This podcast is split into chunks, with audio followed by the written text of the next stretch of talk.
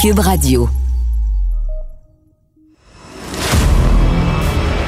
Que Dieu bénisse l'Amérique. The only way we're going to lose this election is if the election is rigged. Remember that. This is the most unusual campaign, I think, in modern history. Que Dieu bénisse l'Amérique. Avec Vincent Dessureau. Cube, Cube Radio. Bienvenue à ce premier épisode de Que Dieu bénisse l'Amérique en 2021. L'émission, je vous le rappelle, euh, ben, au départ devait durer euh, que le temps de l'élection présidentielle. Mais après la victoire de Joe Biden, on s'est rendu compte assez rapidement que le, rythme, peut dire des tambours de guerre de Donald Trump ne s'était pas arrêté, mais plutôt euh, s'accélérait. Cette semaine, après quatre ans à craquer ses partisans, euh, ce qui nous inquiétait euh, depuis le début de la présidence de Trump est finalement arrivé, une perte de contrôle, un geste d'éclat, un geste de violence qui va passer à l'histoire, mais qui sonne peut-être aussi l'autodestruction de Donald Trump. Job, guys! Go! Bust it down!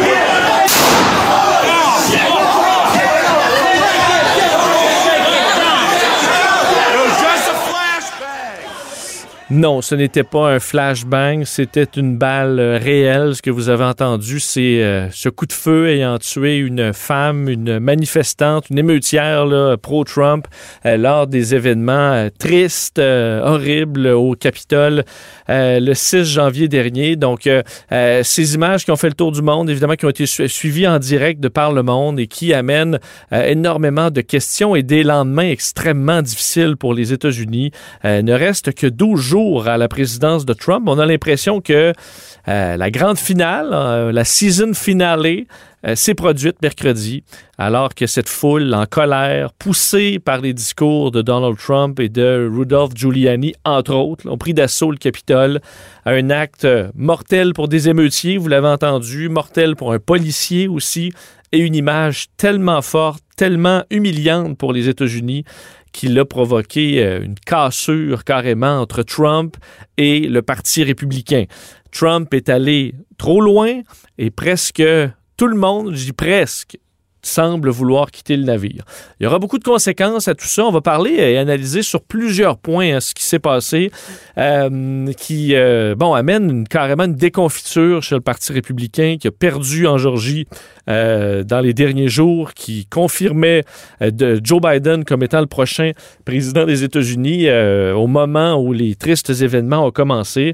Mais il y a une cassure donc en- entre Donald Trump et plein de ses alliés et dans une faut dire un spectacle un peu pathétique où on voit des plus proches alliés de Donald Trump essayer de s'en tirer. On a vu Lindsey Graham, peut-être un, peu le pire que ce que la politique peut faire, Lindsey Graham, euh, collé sur Donald Trump et là, qui était tout scandalisé par les événements euh, qui se sont produits le, le- le 6 janvier.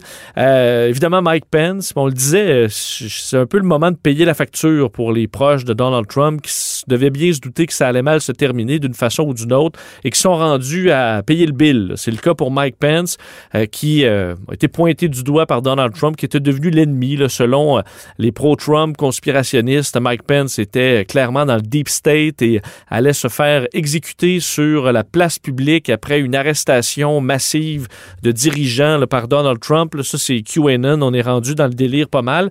Mais c'est ce que plusieurs attendaient. Alors, Mike Pence et Donald Trump, on sait, ne se sont pas parlé pendant un bon moment. On est vendredi après-midi Mike Pence vient d'arriver à la Maison-Blanche. Euh, on verra si les deux hommes vont se parler, mais il y a une frustration. Là. Donald Trump en veut à Mike Pence de ne pas l'avoir défendu, de ne pas avoir euh, craché carrément sur la co- Constitution pour voler l'élection pour Donald Trump.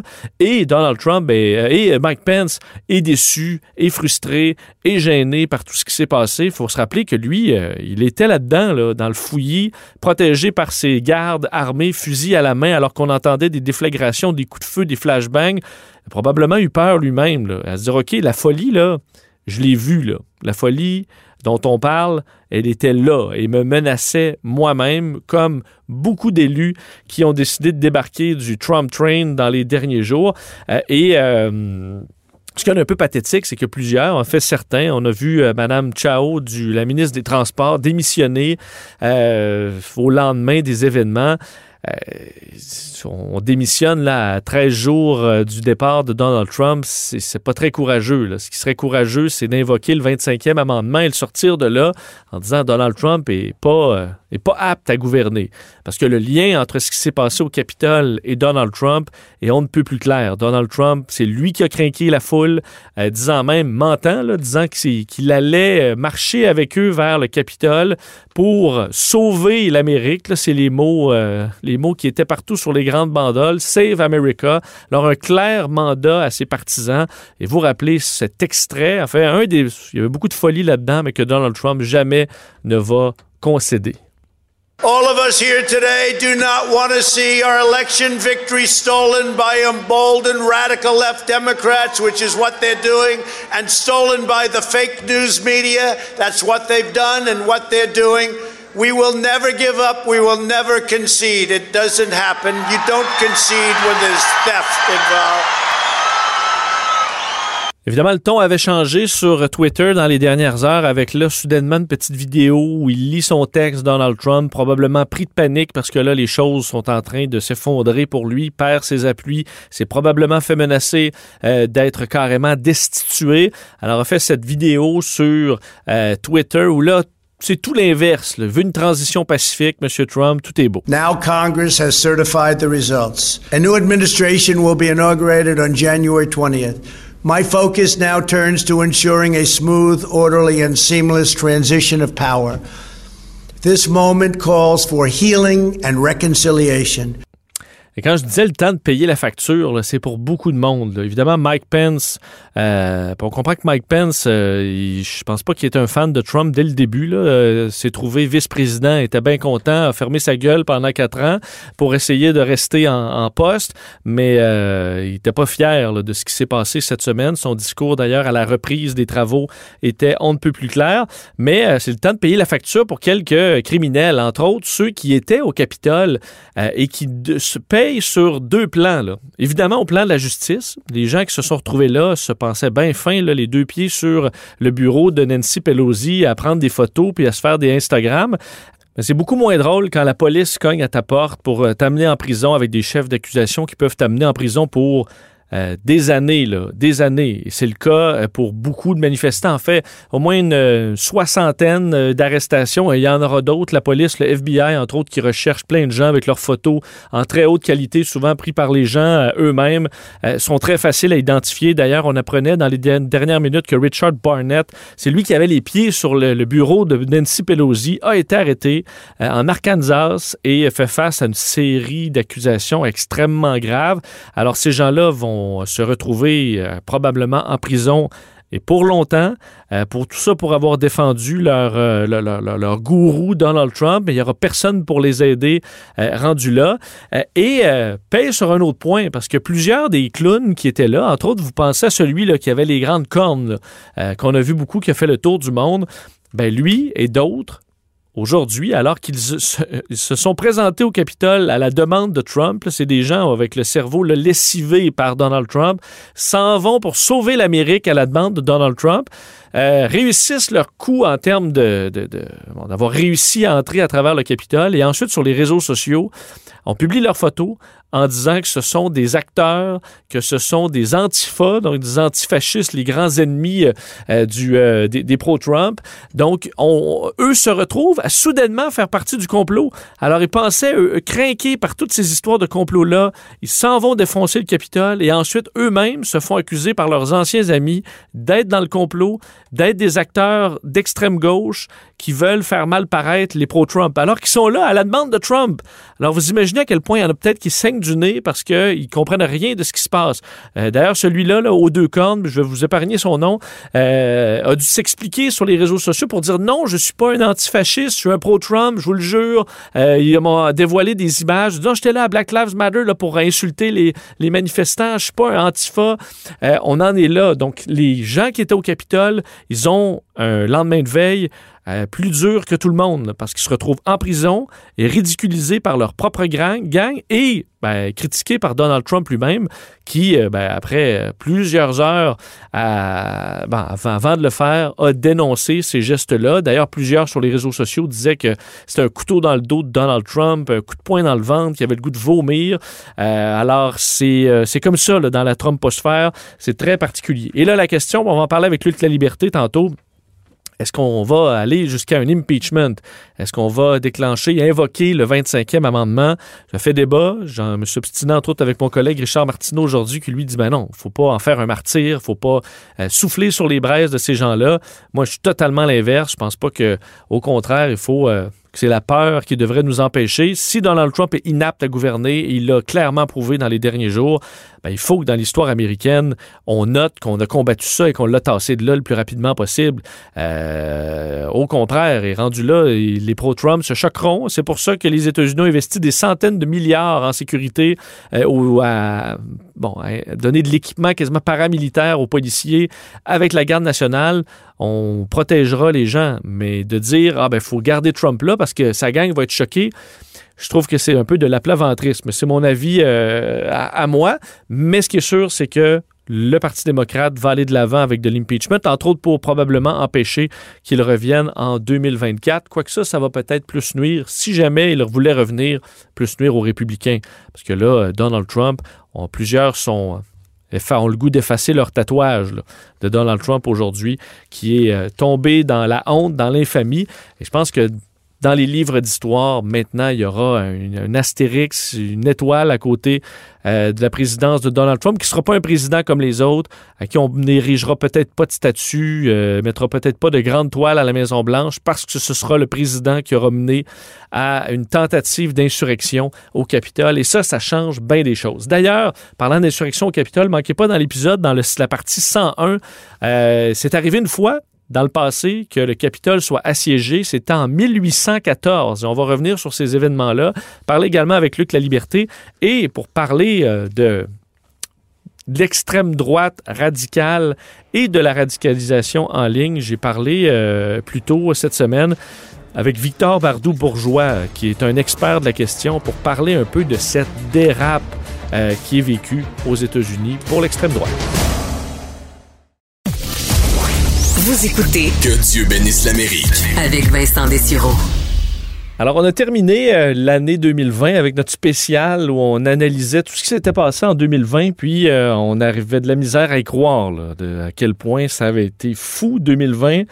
Ben, finalement, on commence 2021, euh, ma foi, sur, les, sur les chapeaux de roue, comme on aurait probablement jamais cru. J'avais très hâte de lui parler en ce début d'année Luc La Liberté, avec qui on, euh, bon, on parle depuis le début de Que Dieu bénisse l'Amérique. Bonjour, Luc. Oui, bonjour Vincent. Euh, bon, euh, tu me faisais remarquer hors d'onde qu'à chaque semaine, on se dit, euh, ma foi, quelle semaine. on a l'impression à chaque fois qu'on arrive dans le plus fou que l'Amérique a reconnu. Et là, on était loin de se douter. Ben, quoi qu'on a analysé ça un peu depuis le début, des possibilités de dérapage, mais on dirait que de le voir finalement, ce que tout, tout ça, vers, vers, vers, ça à quoi ça pouvait nous mener, là, que ça se produise finalement pour vrai, on n'en revenait pas, même si c'était quand même euh, pas si surprenant que ça pour des analystes comme toi. Ben écoute, c'est et il faut pas pour, nos auditeurs, il n'y a, a, aucun analyste ou aucun observateur qui va dire écoutez, j'ai des talents de devin. Ça fait trois ou quatre ans que l'ensemble des analystes, des commentateurs euh, aux États-Unis, ici, un peu partout sur la planète, ont dit qu'on a laissé Donald Trump jouer avec les allumettes au milieu de la station-service, beaucoup, euh, beaucoup trop près des réservoirs. On ne savait pas que ça allait se produire cette semaine, on ne savait pas comment ça allait se produire, mais ça fait très longtemps qu'on évoque cette possibilité-là. Euh, ça demeurait cependant théorique pour la plupart des gens. puis, comme nos auditeurs, j'imagine, en tout cas dans mon cas, j'étais assis devant le téléviseur parce que je voulais voir le décompte des votes du, du collège électoral, la certification.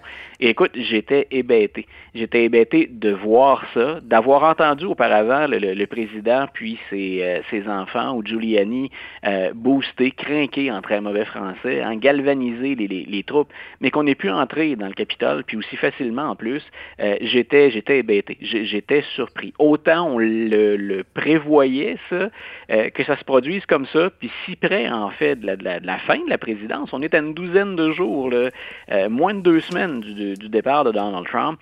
Euh, écoute, le, symbole était très, très, très fort. C'était disgracieux, mais, mais quel symbole des problèmes qu'on retrouve aux États-Unis, puis qu'on a balayé sous le tapis souvent, ou qu'on a récupéré politiquement trop souvent. Euh, évidemment, les conséquences de tout ça vont être énormes. Euh, dans, dans mon introduction, je parlais un peu de tout ça. Il y a une cassure vraiment entre Donald Trump et une partie euh, même de sa base, même évidemment avec le Parti républicain. Et là, bon, évidemment, depuis quelques heures après l'événement, déjà plusieurs réclamaient que Donald Trump quitte, là, mais dans la, dans la journée, qu'on devait invoquer le 25e amendement du côté des démocrates rapidement. Et bon, aujourd'hui, on est vendredi après-midi, on comprend que Nancy Pelosi déjà engagé certaines procédures pour, euh, pour, pour, la, destitution. Euh, t'en es où là, dans ce que tu crois voir arriver dans le cas de Donald Trump? Est-ce qu'on va le laisser se rendre sans problème jusqu'au 20 en disant, bon, ben, on est trop près, ou au contraire, il y aura euh, des, des, mesures contre lui qui ont le temps de, de s'achever avant, avant la fin de sa présidence? voilà, il y a, une chose dans, dans, dans ma tête qui, qui, est claire, et je pense que c'est clair pour une majorité d'Américains il faut qu'on passe un message fort, il faut qu'il y ait une façon de sanctionner Donald Trump. Euh, on, ne peut pas tolérer ça. C'est la première fois de l'histoire qu'un président américain incite à la révolte contre son propre système. Ce qu'on a demandé aux partisans de Trump, et ce que ces gens-là voulaient faire, qu'on y croit ou pas, au sérieux de la chose, c'était de renverser le processus électoral, de renverser une procédure qui était tout à fait normale. Euh, c'est un processus qui habituellement le relève de, de, c'est une habitude, c'est une tradition, c'est une technicalité. le mot est pas beau, mais c'est souvent ce qu'on utilise. C'est la première fois de l'histoire que ça se produit. Il faut, faut jamais oublier les images de manifestants avec les pieds hein, sur le bureau de Nancy Pelosi, la speaker de la Chambre des représentants, ou dans son bureau personnel, dans, ses fonctions. Donc, il faut qu'il y ait une sanction. Il faut qu'il y ait, euh, qu'on laisse des traces historiques de ça. Ce qu'on évoque depuis le départ, ce sont deux possibilités. Soit le 25e amendement. 25e amendement, pour nos auditeurs, là, on y réfère parfois dans des séries télévisées, dans des films, ça existe pour vrai. Euh, ça a été prévu, ça, après la mort de John F. Kennedy, pour s'assurer euh, qu'il y ait une transition de pouvoir tout à fait saine et normale, qu'on la précise quand il y a un décès de président. Mais il y a aussi, euh, à l'intérieur de l'amendement, un article qui prévoit qu'on peut retirer au président ses fonctions. C'était fait pour des raisons de, maladie, essentiellement. Là. Euh, puis on l'a utilisé pour Reagan, on l'a utilisé pour Bush fils quand ils étaient sous sédation pour subir des interventions, des, examens médicaux. Maintenant, ce que ça implique, le 25e amendement, c'est de dire Donald Trump n'a plus toute sa tête. C'est une autre game, comme on dit. Là, on est ailleurs, puis on n'a jamais eu à recourir à l'amendement sous cet angle-là. Ce que ça exige, c'est que le vice-président, puis dans une première étape, la moitié du cabinet, les, secrétaires ou les ministres, comme nous on dit, les plus importants, que ces gens-là écrivent au Congrès pour dire on pense plus qu'il est capable de faire la job. Mais Donald Trump a le droit de se défendre. Et là, il faut que Mike Pence et l'ensemble du cabinet reviennent à viser le Congrès. Et ça implique ensuite que le Congrès se décide. Il reste 12 jours, rappelons-le, 13 jours. Donc, il ne reste que ce temps-là. Et je pense que Mitch McConnell, s'il y a une chose qu'il veut éviter, c'est demander aux sénateurs de se prononcer sur l'état de santé mentale, ou aux républicains en tout cas, sur l'état de, de santé mentale du président. Donc, le 25e amendement, c'est encore une fois un psychodrame. C'est encore une fois beaucoup, beaucoup de temps et beaucoup d'énergie, alors que la pandémie sévit, qu'on a des problèmes économiques, puis qu'on a des problèmes raciaux, etc euh, puis des problèmes sur la scène internationale. Il y a aussi la procédure de destitution. Donald Trump deviendrait le premier président de l'histoire à subir la, procédure deux fois. C'est du jamais vu. Euh, et encore là, la procédure, elle peut traîner. La procédure, elle s'accélère. Ça prend pas toujours des mois, comme ça a été le cas dans la, ou des semaines dans, la première procédure de Donald Trump. Puis on peut penser qu'à la Chambre des représentants, ça irait très vite. Les démocrates sont majoritaires. Mais comme je viens de le dire, Mitch McConnell, euh, il a besoin de beaucoup de sénateurs républicains qui voteraient avec les démocrates pour dire on l'enlève, on le sort de là, Donald Trump. Euh, est-ce qu'il veut vraiment semer encore plus la bisbille puis l'affrontement qui se déroule au sein de ses troupes au Sénat actuellement? Moi, je pense qu'il laisserait mourir la procédure au-delà du 20 janvier et qu'on de toute façon, ça ne servirait à rien. En même temps, je viens de le dire, ne rien faire symboliquement, c'est très, très, très fort. C'est du jamais vu ce que Donald Trump a fait. Moi, ce que je ferais si, j'étais les, élus, puis que je veux lancer un message fort, puis un message où républicains et démocrates se serrent les coudes pour dire il y a une limite aux politiques aériennes. Là. Moi, j'irais avec une motion de censure. C'est symbolique, mais ça laisse une trace dans l'histoire, puis un message fort aux Américains pour dire on est allé au-delà du raisonnable. On a franchi une limite. Il ne faut pas que ça se reproduise. Mais euh, en même temps, Luc, tout, tout ça reste oui. de, la, de, la, politique et de la survie politique oui. pour, pour oui. tout ce monde-là. On s'en est tristement rendu compte dans les, euh, depuis tout des années aux États-Unis. Euh, Est-ce que quand même les, les, un, bon, l'impeachment, même si on, on, arrive à la fin de la présidence de Donald Trump, ça l'empêcherait de se présenter en 2024? Euh, et, et, et, ça, est-ce que j'ai l'impression pour les démocrates, c'est à la limite nuisible parce que on préfère autant que Donald Trump continue de mettre le trouble dans le Parti républicain. Mais pour les républicains, ça me paraîtrait un avantage de dire là, on n'aura pas ce gars-là dans les pattes pendant quatre ans avec des rallyes partout. Au contraire, votons pour, pour euh, faire l'impeachment? On va pouvoir dire que historiquement, ben, le Parti républicain a résisté à, à tout ce qui s'est passé, a réagi, puis on ne l'aura pas dans les jambes dans quatre ans. Est-ce qu'il peut avoir cette logique-là aussi?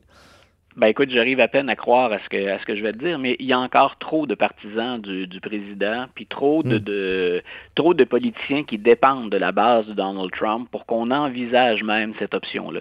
Moi, je pense qu'une motion de censure pour dire euh, on ne peut pas parler d'insurrection, on ne peut pas parler de trahison ou assaillir comme ça le, le, le Capitole, je pense que ça, on peut aller chercher suffisamment d'appui pour voter en faveur de ça. Et ça resterait une tâche sombre dans le dossier de Donald Trump.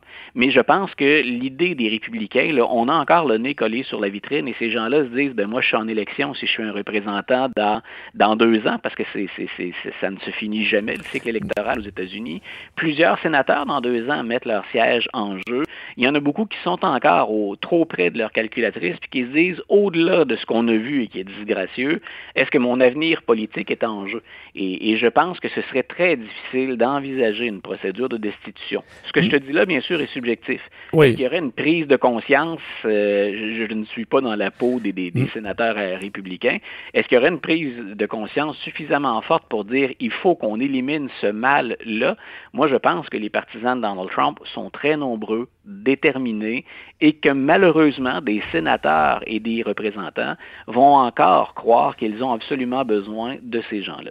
Mais euh, sais, on se souvient au, au, lorsque Trump a été élu, du moins dans la campagne, il disait euh, que les Américains allaient être tired of winning, là, fatigués tellement ils vont gagner. Là, les républicains, euh, Luc, ils ont, ils ont tout perdu. Là, la présidence, ils ont perdu finalement le, le, le Sénat, ils ont, ils ont pas, le, ils ont pas le pouvoir.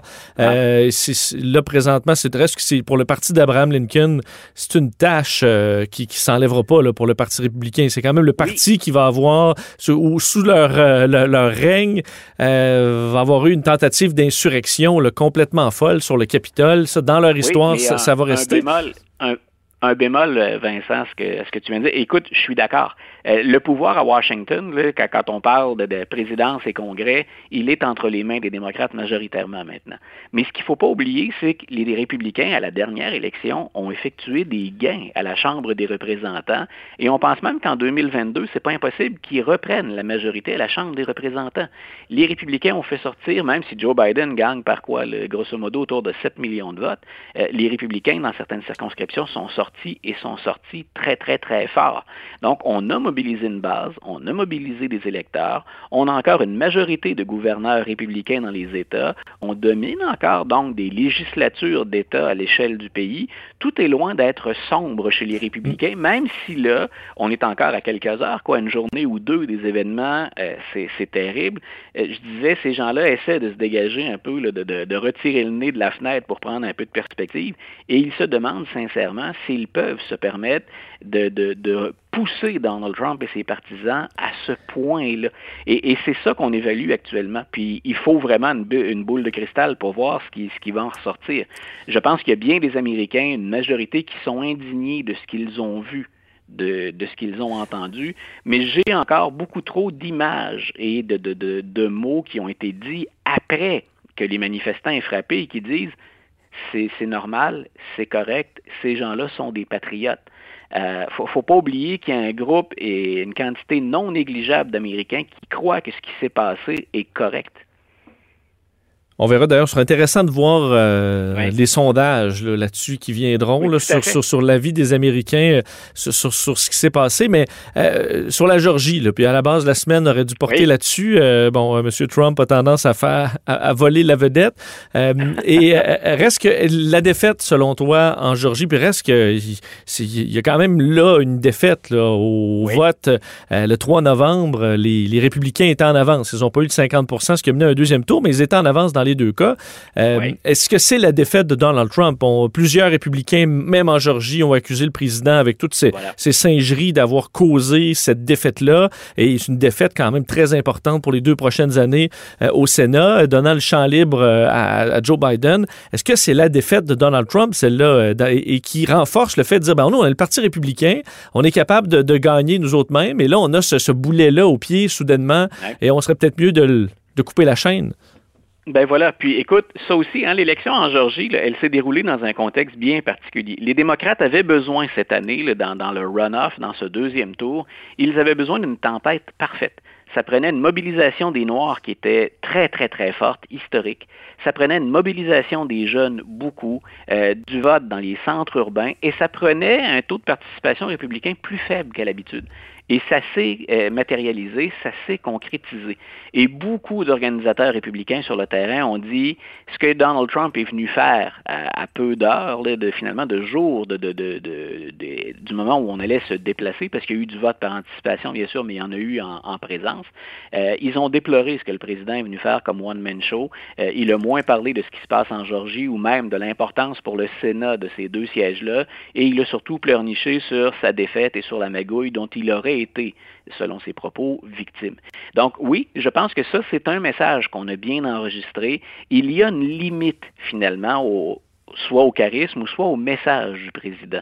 Mais on est encore à supputer sur, on parle de combien de personnes et où sont-ils disséminés? Donc, euh, le cas de la Georgie est particulier. C'est un État qui est devenu cette année, écoute, et à ma surprise, à ma grande surprise, on prévoyait ça pour un cycle électoral plus tard.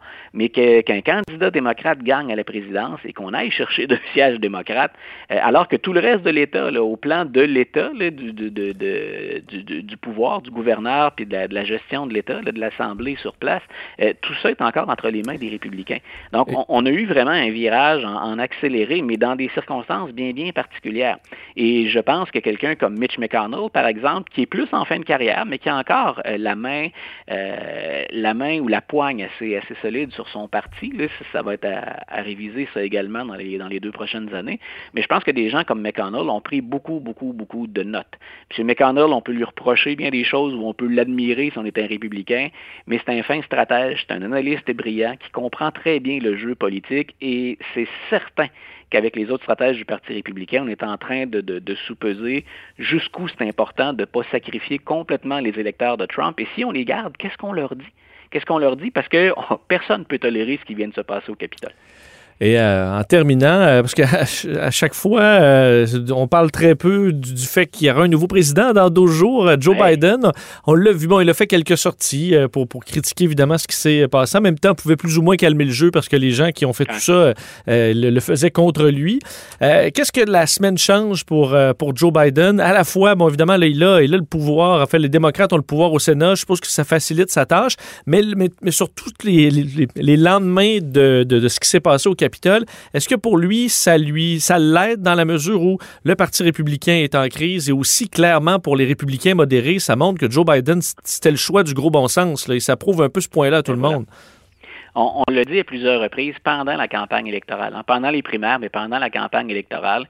Une des grandes forces de Joe Biden, c'est le fait que, et, peut-être qu'on devrait l'encenser un peu plus que ça, mais c'est, c'est le candidat acceptable. C'est pour beaucoup d'Américains un retour, dans la mesure où ça existe en 2021, euh, un retour à, à la normale ou à la décence. Et je pense qu'on vient de confirmer, malheureusement avec ce qui s'est passé cette semaine, on vient de confirmer que Joe Biden est quelqu'un de décent, quelqu'un de responsable.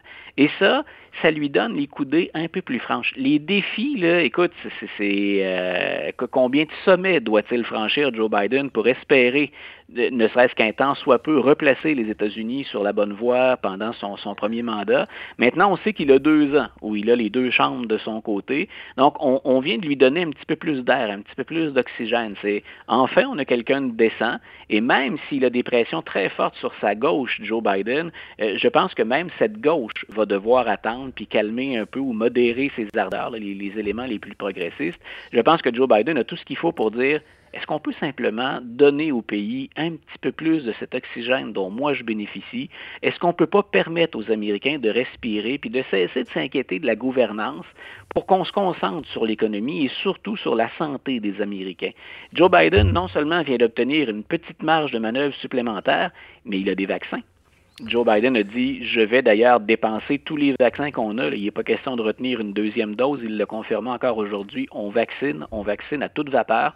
Il risque, Joe Biden, d'avoir d'ici le mois de septembre, octobre prochain, de meilleures nouvelles au plan économique, mais surtout de meilleures nouvelles au plan de la santé.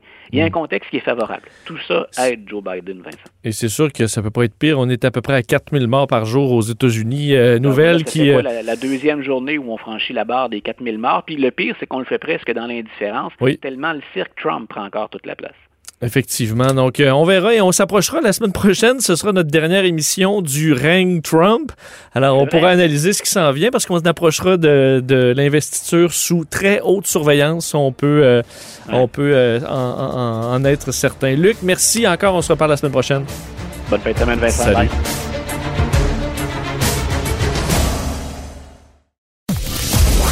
A l'étoffe d'un vrai président. Vincent Dessureau anime. Que Dieu bénisse l'Amérique.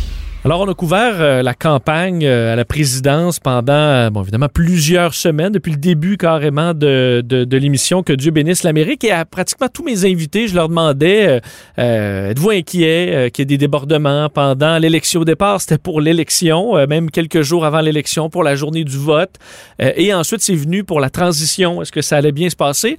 Et presque tous nos experts avons émis des inquiétudes. Et pour certains, pour ceux qui étaient bon, sont des fans de Donald Trump, il y en a, il y en a au Québec, trouvaient bien souvent que les médias, on faisait peur au monde, que Donald Trump, on voulait euh, que certains avaient une maladie mentale qui faisait qu'ils avaient peur de Trump, mais on s'est rendu compte dans les derniers jours qu'effectivement, il y avait matière à s'inquiéter parce que les débordements violents aux États-Unis sont possibles et à force de rhétorique violente, ben, on peut arriver à des débordements comme on a connu euh, qui vont passer à l'histoire aux États-Unis. Euh, un de ceux à qui j'ai posé cette question-là, je réécoutais l'entrevue à l'époque et effectivement, il, avait fait preuve de beaucoup d'inquiétude par rapport à l'élection. C'est un chercheur à l'Observatoire sur les États-Unis de la chaire Raoul Dandurand, expert de l'extrême droite américaine et de la radicalisation en ligne. Victor Bardou-Bourgeois euh, est en ligne. Bonjour, Victor. Bonjour, merci de me recevoir. Euh, donc, je me souviens, euh, on se parlait au début de, de à peu près au début du mois d'octobre et je me souviens je, de, de, de, vous avoir posé la question est-ce qu'il y avait des inquiétudes? Vous avez répondu oui. Euh, il peut toujours avec des certains certaines milices plus radicales y avoir certains débordements, certains de certains gestes de violence. Donc, je suppose que pour vous de voir ce qui s'est passé hier, c'était pas une complète surprise. ce qui s'est passé cette semaine, c'était pas une complète surprise. Ben, dans, le, dans, les, dans, dans, les faits, on, on, a un peu assisté hier à la culmination là, de, de, la rhétorique incendiaire du, du président Trump, de, de ses collaborateurs, de, mais aussi des médias conservateurs, puis de certains élus républicains depuis quatre ans. Et, je pense que la dernière fois qu'on s'était parlé, justement, c'était au la semaine du, du, premier débat qui avait été chaotique mmh. lui-même, et il y avait eu ce fameux moment là, avec les euh, où est-ce que le, président Trump avait refusé dénoncer la milice euh, des Proud Boys. Il leur avait même dit de, stand, de stand back et de stand by. Euh, et bien là, aujourd'hui, on, on a ben, en fait pas aujourd'hui, mais hier, on a assisté à, la culmination de, cette rhétorique-là, de ce refus-là de condamner ces groupes-là. Mais il n'y avait pas juste des, des, des milices hier. C'était un groupe, au final, assez éclectique. Oui, c'est ça, parce que vous, vous avez une expertise au niveau de la radicalisation euh, en, en, ligne, donc on comprend que c'est c'est vraiment au-delà au d'une milice là, qui croit à prendre le pouvoir pour telle ou telle raison. En gros, c'est une radicalisation, c'est un phénomène qui est devenu quasiment sectaire. Ben c'est c'est dans, dans bien des égards, oui, euh, à ce niveau-là, c'est un on, on, assiste un peu à un, certain, du moins définitivement un culte de la personnalité autour de Donald Trump. Euh, où est-ce que dans le fond, euh, quand, vous êtes dans la, chambre d'écho trumpienne sur, les, réseaux sociaux, ben, les supporters du, du 45e président des, États-Unis, ils étaient euh, ils sont convaincus, ou du moins ils ont la, la crainte imaginaire qu'ils euh, sont en train de se faire voler l'élection présidentielle. Et donc, de surcroît, ils sont en train de se faire voler leur pays. Donc, elle, part de là, cette espèce de, peur et de, vouloir. Euh, c'était la culmination hier, parce que jusqu'à maintenant, ils avaient été gardés relativement calmes, c'est-à-dire parce qu'il y avait cette espèce de promesse-là dans les, sphères euh, trumpiennes sur Internet que euh, Trump allait gagner par un espèce de coup de baguette magique, euh, soit par la Cour suprême des États-Unis ou jusqu'à tout récemment, c'était censé être le vice-président Mike Pence qui serait censé le sauver la situation au dernier moment lors de la procédure du d'hier.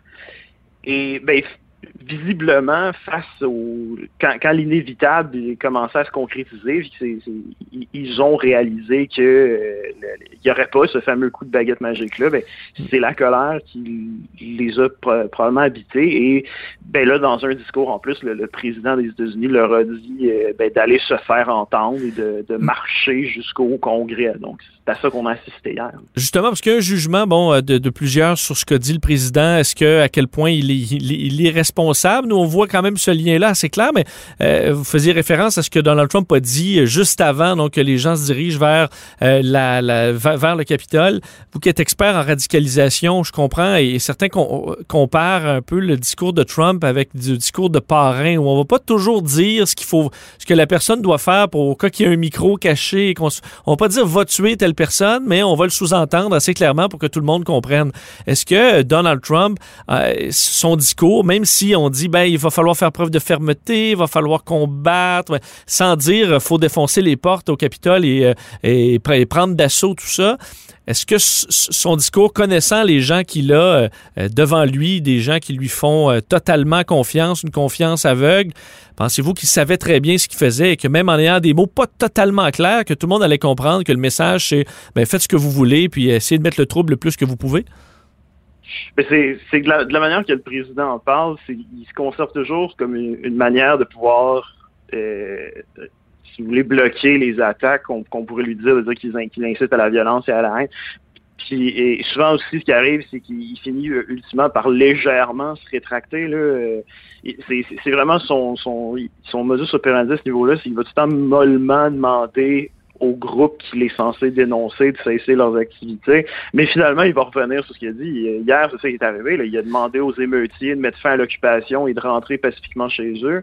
Mais tout de suite en leur disant que, ben, au fond, euh, vous avez raison, votre colère est légitime. Puis on vous êtes des patriotes. vous, êtes des patriotes, donc, donc ça, ça envoie un, c'est un espèce, au final, le message implicite là-dedans, c'est, du moins mon, impression, c'est, c'est, euh, je peux pas vous dire sur les ondes de, la télévision nationale que je suis de votre côté, mais on se comprend. Euh, on se comprend. C'est, c'est évidemment un clin d'œil à ce niveau-là. Vous êtes expert de radicalisation en ligne. Et là-dessus, Donald Trump, euh, c'est, ça a toujours été son outil. Euh, euh, Twitter particulièrement, des fois à coup de 50 tweets par jour pour alimenter, alimenter, alimenter les, bon, les gens et ses, ses fans. là, les robinets sont fermés. Là. Tous les réseaux ou presque, il reste peut-être Parler, des, des réseaux sociaux plus obscurs. Mais Twitter, Facebook, Instagram, Snapchat, même Twitch, tout le monde a barré Donald Trump jusqu'à nouvel ordre. Est-ce que ça, quand même, ça peut calmer le jeu un peu, sachant que peut-être l'incendiaire en chef est un peu muselé, doit passer par des canaux un peu plus traditionnels et que ça empêche peut-être euh, une, autre vague de, violence comme ça? Ben, je pense, je pense que c'était la, chose à faire en compte tenu de ce qui est arrivé euh, hier. C'est avec le président qui est forcément euh, jetait beaucoup d'huile sur le feu avec des tweets souvent incendiés. Euh, ceci étant dit, je, je maintiens que c'est peut-être encore une fois trop peu, trop tard, parce que euh, sur les réseaux sociaux, ben, le président et les élus républicains qui partagent des théories du complot et qui entourant surtout le résultat du, scrutin du 3 novembre dernier, ce qu'ils font surtout, c'est qu'ils donnent une légitimité à des messages et contribuent à leur amplification, mais surtout au profil et au compte qui produisent ces messages-là. Donc, c'est surtout des, par exemple, des, agitateurs politiques sur les réseaux sociaux, comme par exemple des, figures de proue du mouvement QAnon, par exemple. Euh, et ce qui fait en sorte que ces agitateurs politiques-là deviennent, grâce à l'amplification du président et des élus républicains, deviennent, en l'espace souvent de quelques jours, des superstars auprès des partisans euh, de Donald Trump.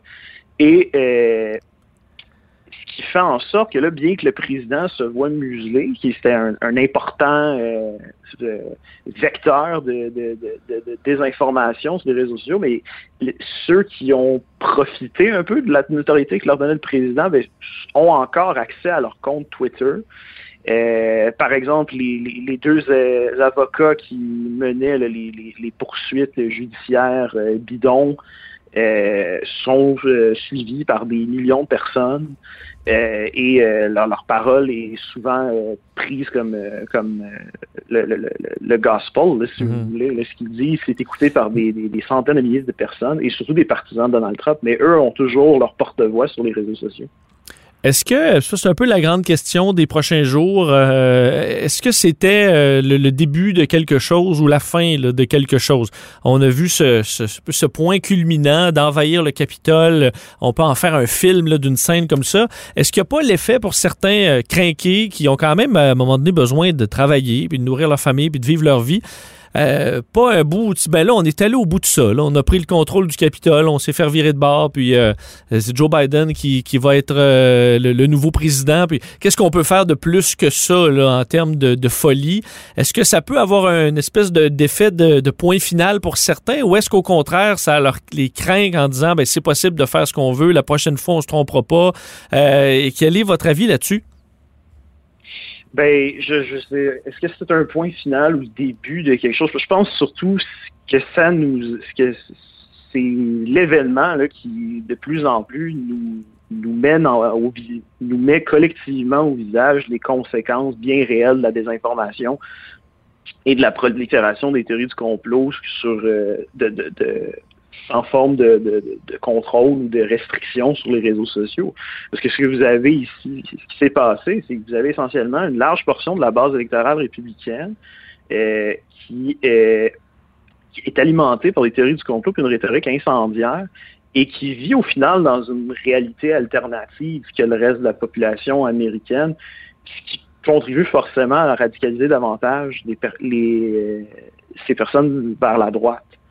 Euh, et je pense, je pense que on a eu beaucoup tendance collectivement, puis aux États-Unis, oui, mais même ici au Canada, on a tendance à souvent minimiser la, menace que représentent par exemple des groupes d'extrême droite ou, des, mouvements conspirationnistes comme QAnon, par exemple.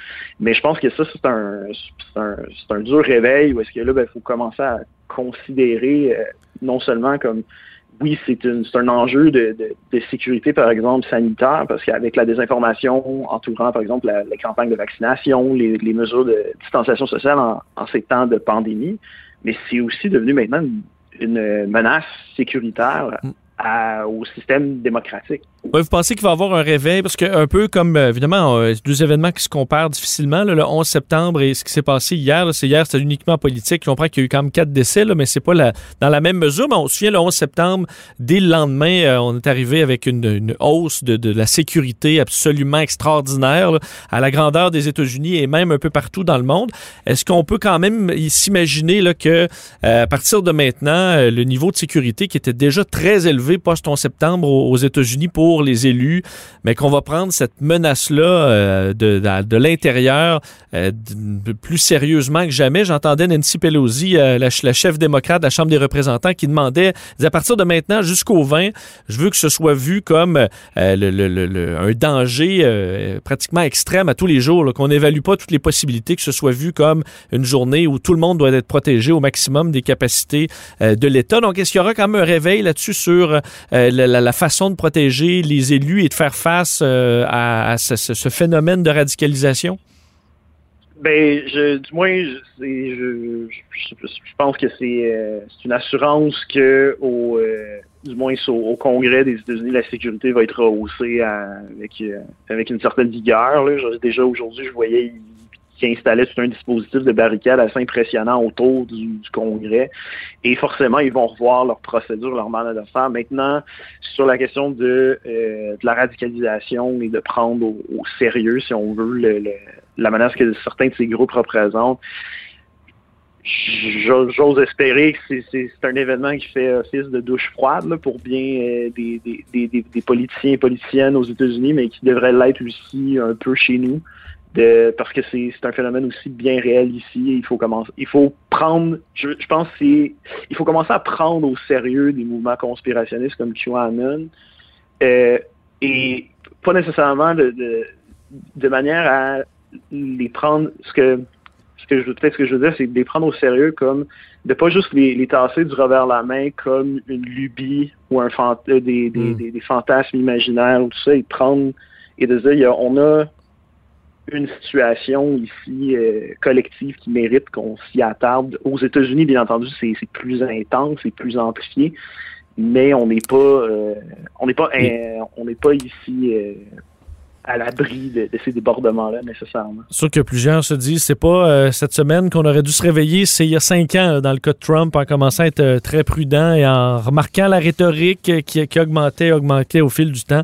Euh, Victor Bardou-Bourgeois, toujours très intéressant. On se parle dans- toujours de bon là dans une circonstance un peu, euh, un peu particulière, en espérant que les choses se calment avec euh, l'arrivée de Joe Biden. Merci d'avoir été avec nous. Ça me fait plaisir. Merci pour l'invitation. Au revoir, Victor Bardou-Bourgeois, chercheur à l'Observatoire sur les États-Unis euh, de la chaire Raoul d'Endurant et expert de l'extrême droite américaine et de la radicalisation en ligne.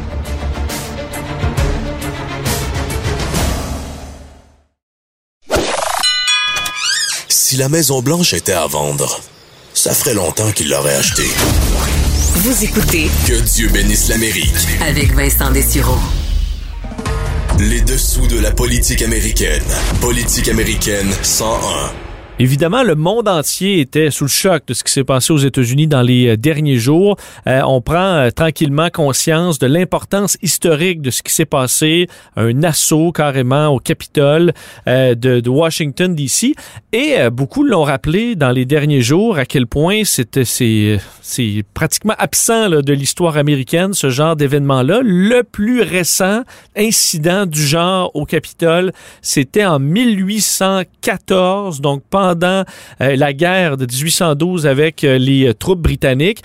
Et il est arrivé un incident quand même dans les dernières années impliquant Justin Trudeau et Donald Trump par rapport à tout ça. Vous vous souvenez peut-être que en juin 2018, lors du G7, euh, obstination entre Justin Trudeau et Donald Trump sur les surtaxes de 10 et 25% qui sont imposées sur l'importation d'acier et de l'aluminium. Donc les deux s'obstine. Et c'est à ce moment-là, alors que Justin Trudeau trouve que c'est inacceptable, insultant, alors que Donald Trump parle de sécurité nationale et que c'est pour ça qu'on impose euh, ces restrictions. Et euh, Justin Trudeau trouve ça, euh, en gros, ridicule. Le fait de la sécurité nationale, le Canada est un allié indéfectible. Il n'y a pas de raison de se protéger du Canada. Et c'est là que Donald Trump va lâcher ceci. N'est-ce pas vous qui avez brûlé la Maison Blanche? Alors, fa- faisant référence à ce qui s'est passé en 1814. Le problème, c'est que Donald Trump connaît pas très bien son histoire. Ce n'est pas le Canada qui a brûlé la Maison Blanche et le Capitole en 1814. Ce sont les troupes britanniques. En fait, le Canada n'existait même pas encore à l'époque. Alors, petit cours d'histoire pour M. Trump. Et vous, si vous voulez en savoir un peu plus sur ce qui s'est réellement passé, on a su ce qui s'est passé le 6 janvier 2021. Mais que s'est-il passé? La dernière fois qu'un incident de la sorte est survenu au Capitole, c'était le 24 août 1814.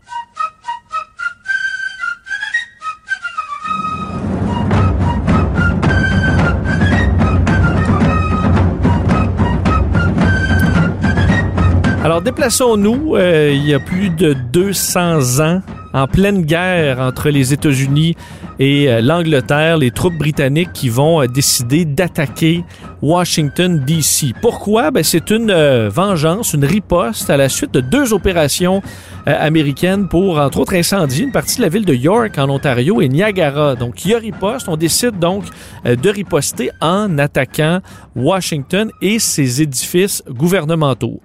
fait à noter, lorsque les troupes britanniques vont arriver, sans trop de, face à trop de résistance, euh, la Maison-Blanche, en fait, le, le président n'est plus là. Le président James Madison a déjà quitté.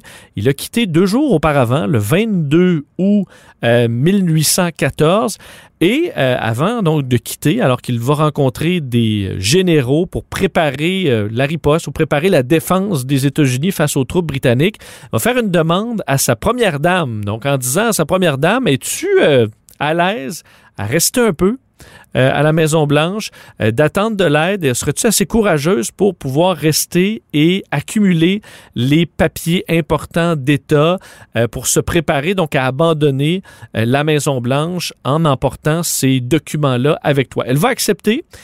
Et le 24, où elle et des servants à la Maison-Blanche vont regarder à l'horizon et apercevoir les troupes britanniques qui s'approchent. Euh, donc, très rapidement, euh, la première dame va décider donc de, de préparer l'abandon de la Maison-Blanche, va accumuler un peu les objets euh, les, les, plus importants. Et l'élément qu'elle a voulu sauver sur le coup, euh, c'est un portrait de George Washington, donc l'ancien président George Washington, qui est installé comme ça à la Maison-Blanche. Le problème, le cadre est vissé carrément au mur. Alors, la première dame va décider de casser carrément le cadre pour pouvoir rouler la toile et pouvoir l'emporter avec elle, avec l'aide de certaines personnes qui se retrouvaient à la Maison-Blanche. Le problème, bel essai pour la, pour la première dame, c'était une copie euh, qui était sur le mur. Alors, on a en gros tout fait ça pour rien. L'original se trouvait en sécurité. Mais bon, quand même, un A plus pour l'effort euh, à la première dame. Alors, la Maison-Blanche sera donc investie par les troupes euh, britanniques qui vont même s'installer quelques heures pour même manger, selon l'histoire, des restants de nourriture qui se retrouvaient à la Maison-Blanche avant de, en gros, tout saccager et mettre le feu. Euh, C'était le même scénario du côté du fameux Capitole. C'est ce qui retient l'attention quand même cette semaine. Euh, le Capitole qui sera incendié. Faut dire... Pratiquement tous les édifices gouvernementaux qui étaient à Washington, sauf un, seront réduits en, cendres, en gros, euh, mais pas les édifices civils. Les troupes britanniques auront eu le, mot d'ordre clair, l'ordre clair du commandement de s'attaquer uniquement aux édifices euh, du gouvernement. Alors l'incendie va brûler pendant un certain temps dans le Capitole, mais Heureusement, en raison de la météo et d'une tempête, d'un orage épouvantable, semble-t-il, une pluie torrentielle qui est tombée sur le Capitole et qui aurait sauvé le Capitole d'une destruction On a quand même perdu euh, bon énormément de choses au Capitole, entre autres euh, le, la partie du Sénat particulièrement endommagée en raison des planchers de bois. Euh, les collections de livres de la librairie du Congrès ont été en grande partie détruites par cet incendie. À ce moment-là, le président James Madison, lorsqu'il revient à Washington, va décider de loger en le Congrès temporairement dans un hôtel, de sorte qu'à la session qui va recommencer en septembre, quelques jours plus tard, ben, on va recommencer sans délai à l'hôtel. Alors, il n'y aura pas de délai, un peu comme ça s'est produit cette semaine. Il n'y a pas eu de délai finalement pour les procédures. On a confirmé euh, Joe Biden très rapidement. Bon, on a fait à peu près la même chose euh, à la suite des incendies euh, faits par les troupes britanniques. Et un peu plus tard, l'année suivante, le Sénat va se déplacer dans ce qu'on appellera le Brick Capitol, alors un édifice en briques rouges qui va accommoder le Congrès pendant quelques années. Et en 1819, à neuf ans après du Capitole, on aura reconstruit l'édifice qu'on voit encore aujourd'hui, qui a été souillé. Heureusement, pas de dommages aussi importants qu'en 1814, mais assurément un nouveau paragraphe dans l'histoire du Capitole qui s'est écrit cette semaine.